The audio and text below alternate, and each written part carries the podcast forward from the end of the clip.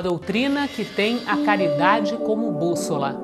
Uma filosofia que propõe a lei de causa e efeito como explicação para os males humanos. Uma ciência iluminada pela fé. Estamos falando do Espiritismo.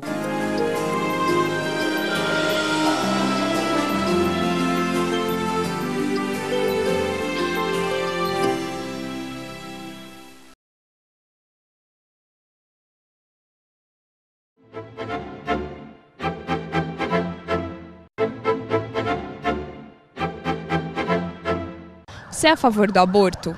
Não. Quando necessário, sim. Não. Eu sou a favor do aborto. Contra. Sou, sou sim. Eu não sou a favor. Eu não sou. Não. Em circunstâncias muito especiais. Porque eu sou mãe solteira, não tive família definida, fui criada por terceiros.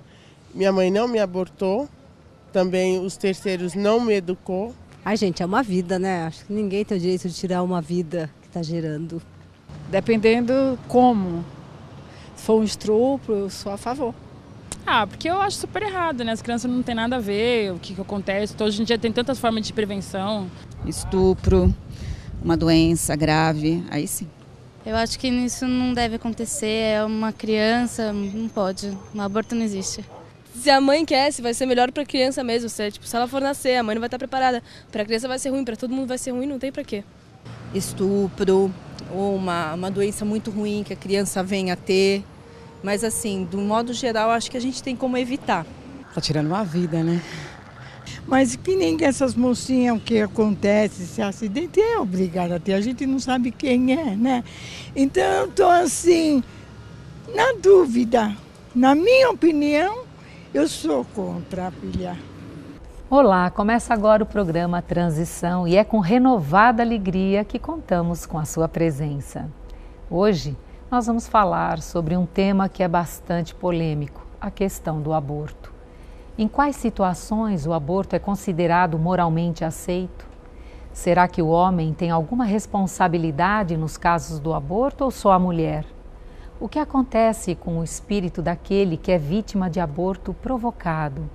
Para responder a estas e muitas outras questões, estamos aqui com o nosso querido Divaldo Pereira Franco. Tudo bem, Divaldo? Tudo bem, graças a Deus. Para evitar uma gravidez indesejada, existem vários métodos anticoncepcionais, anticonceptivos. Como o Espiritismo vê essa questão do método preventivo?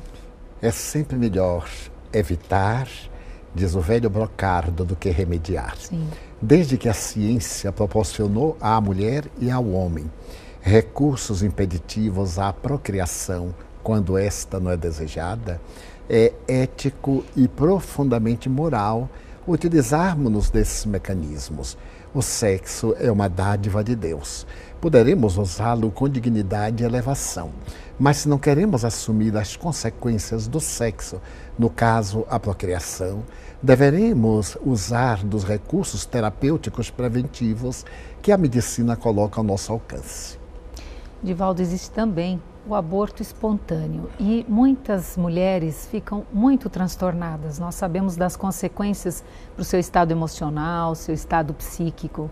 E como ver, o que dizer para mulheres que muitas vezes na primeira gestação, esperando com aquela, né, aquela euforia, às vezes aquela esperança, enfim, quando vem um aborto espontâneo, quais são as causas, como o Espiritismo vê? Trata-se de um trauma muito grande para a mulher e que vai influenciar nas futuras concepções. Mas nós temos algumas explicações. Muitas vezes o espírito que se vai reencarnar elege um programa ao qual se submeterá durante a reencarnação. Segundo Allan Kardec, chega a determinado momento em que o espírito sente-se impossibilitado de exercitar as tarefas para as quais se programou, arrepende-se e desiste da reencarnação, produzindo um aborto espontâneo. Outras vezes, Trata-se de concepção de espíritos profundamente atrasados, ou que foram abortados em outras existências, ou que se tornaram inimigos implacáveis daquela mulher que os vai receber como filho. Então, a sua própria densidade vibratória mata a organização fisiológica. Poderemos dizer a essas mães que tenham paciência, que perseverem, que superem aquele período de dor e preparem-se porque invariavelmente vem uma segunda gestação. E aquele espírito, se era muito bem intencionado, ele retorna e ela vai ter a grande felicidade de tornar-se mãe. O Espiritismo e muitas outras religiões, de Valdo, condenam o aborto, a prática do aborto provocado. É, qual é o efeito moral na questão quando se opta, quando as pessoas fazem um aborto provocado? O aborto provocado é um crime hediondo.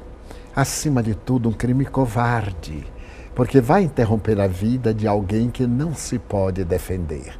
É programado nas trevas da consciência, ora que se sente culpada, ora que quer desforçar-se do ser que a fecundou e que a abandonou em situação deplorável ante os códigos da sociedade, ou que a deixou no momento de dificuldade.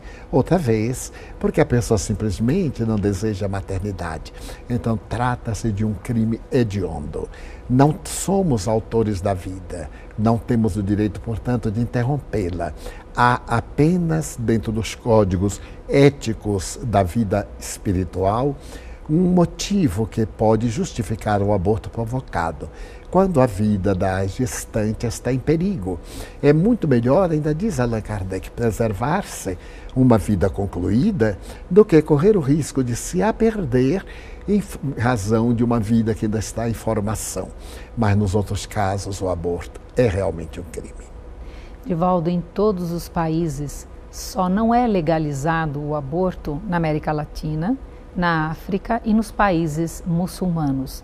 Então, os chamados países do primeiro mundo, todos eles autorizam o aborto. O que pensar sobre isso? Que houve um grande desenvolvimento de natureza intelectual, mas não de natureza moral. Porque desses países também ainda vige, em algum deles, a pena de morte.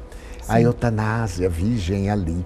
E está mais do que provado que a pena de morte não diminui a incidência do crime. No entanto, há uma ânsia de querer matar, de desforçar-se. Nesse aborto liberado, nós vemos a leviandade de algumas autoridades que fazem a regulamentação da vida, desrespeitando-a na sua origem. Por que abortar se a pessoa pode evitar o nascimento? E se não deseja, Existem instituições que aceitam a criança, mas muitas vezes transtornada, ou por futilidade, ou por amor ao corpo, que não quer que mude as suas linhas e formas, a mulher opta pelo aborto criminoso, adquirindo uma grande dívida perante a consciência cósmica. Divaldo, no jornal Washington Post foi feita uma pesquisa dizendo que o Brasil, no Brasil, ocorrem 36 abortos a cada mil mulheres. E na China, onde o aborto é legalizado, onde o aborto é permitido, são 38 abortos para cada mil mulheres. Por que razão? Existe alguma causa, alguma razão espiritual para que as brasileiras estejam praticando tantos abortos? Não. É que a mulher brasileira, neste momento, graças às facilidades sexuais, à volúpia do prazer do sexo, e as facilidades com que se realizam abortos criminosos em todo lugar, optam pela facilidade de se verem livres o mais rápido possível. Por outro lado, a desinformação permite que adolescentes de 11 anos, em nosso centro médico, temos recebido meninas grávidas com 11 anos de idade 11 anos e que se tornam mães nessa faixa de idade. Uma verdadeira aberração, porque foram praticar sexo ainda se está com o organismo preparado Sim. por curiosidade, por falta de informação ou de informações incorretas. Então, por consequência, muitas outras mulheres já mais experientes, jovens, mais maduras, concebem e matam com a maior naturalidade, porque não se acreditam culpadas deste terrível flagelo que se impõe a si mesmas, porque os espíritos abortados não as perdoam. Este é um problema muito grave. Era a minha próxima pergunta, né? e aí nós vemos a sua, a sua sintonia. É, a próxima pergunta é essa, Divaldo: o que acontece? Qual é a consequência para aquele espírito que foi abortado? Muitas vezes, como já estava o seu perispírito vinculado ao corpo em formação, é expulso o corpo e ficam as fixações perispirituais na vida intrauterina da mulher o que pode provocar futuros cânceres de colo de útero, porque o ódio desses seres que tiveram a vida cerceada transforma-se numa alucinação e descarregam as ondas da cólera no organismo fragilizado da mulher que as assimila e começam a gerar processos perturbadores na organização fisiológica. Outras vezes, eles as seguem até aguardar o momento em que tem qualquer problemática e nessa perturbação levam aos transtornos graves da depressão. Outras vezes, da esquizofrenia aparente, sendo transtornos de natureza mediúnica, transtornos obsessivos. Eu compreendo perfeitamente isto, porque eu sou o décimo terceiro filho de uma família modesta. Meu irmão, cinco anos depois que nasceu, era o último filho. Quando minha mãe, já nos primeiros sintomas da menopausa, sentiu a presença de algo estranha, estranho e foi ao médico. E o médico disse-lhe que era uma gravidez depauperada, depois de 12 partos e três abortos espontâneos. O médico disse: Dona Ana, vamos abortar. A senhora já realizou a sua missão longamente. Ela disse: Não, eu não aborto meu filho. Mas, Dona Ana, ele vai lhe matar. A senhora não tem resistência, estava debilitada. Nossa família tinha muitas dificuldades econômicas. E ela disse: morrer dando vida para mim é uma honra. Então não me abortou. Eu tenho por esta mulher um culto de gratidão incomparável. 81 anos de vida física ela me permitiu, correndo o risco de dar a sua própria vida. Então, é fascinante ver como nós deveremos preservar a vida. E que amor. Então me pergunto, se ela me tivesse abortado, será que eu a amaria? não seria dominado, talvez, por sentimentos negativos, por mágoas, rancores e até mesmo pelo ódio, por sentir perdida esta chance que a divindade me desenhava. Então, aqueles que não têm uma evolução psicológica odeiam e geram obsessões das mais lamentáveis. Divaldo, e a responsabilidade do homem? Porque muito se foca na a questão do aborto, se foca muito a mulher, se responsabiliza quando se fala, mas e o homem? Qual é a responsabilidade do homem na prática do aborto provocado? Até aí nós vemos o machismo perverso. Sempre a mulher é vítima. É vítima da fecundação não desejada, é vítima do abandono e ainda é vítima do conceito que ela que aborta. O covarde que a fecundou fica distante de qualquer punição social, legal, mas a divindade conhece-o. Ele não fugirá de si mesmo. Ele sabe que realizou um crime hediondo, mesmo quando ele não sabe que a mulher vai abortar, mas ele sabe que a fecundou. Então ele tem o dever da paternidade, Sim. que não pode ser deixado só para a mulher. Uhum. Se ele procurou o sexo por uma necessidade momentânea, leviana, do prazer da festa, da bebida, da droga, ele é responsável por aquela vida. O que acontecer aquela vida, ele é coparticipante na área das responsabilidades. Os espíritos são unânimes em dizer que a responsabilidade é da mulher e do homem, que a abandona. E também, Divaldo, alguns casos que têm chegado na minha prática profissional, às vezes os próprios pais, Divaldo, que quando você falou a respeito dos adolescentes que você é, se referiu anteriormente, alguns quadros que chegam, às vezes os próprios pais, como a filha é adolescente, eles também têm participado. O que dizer aos pais de adolescentes, independente da idade, mas dessa? Que eles são criminosos duplamente. Primeiro porque não educaram, não vigiaram, não atenderam às necessidades afetivas da filha, deixaram-na correr um risco desnecessário. E agora, para poder diminuir a culpa ou as consequências da sua invigilância levam para um crime muito maior.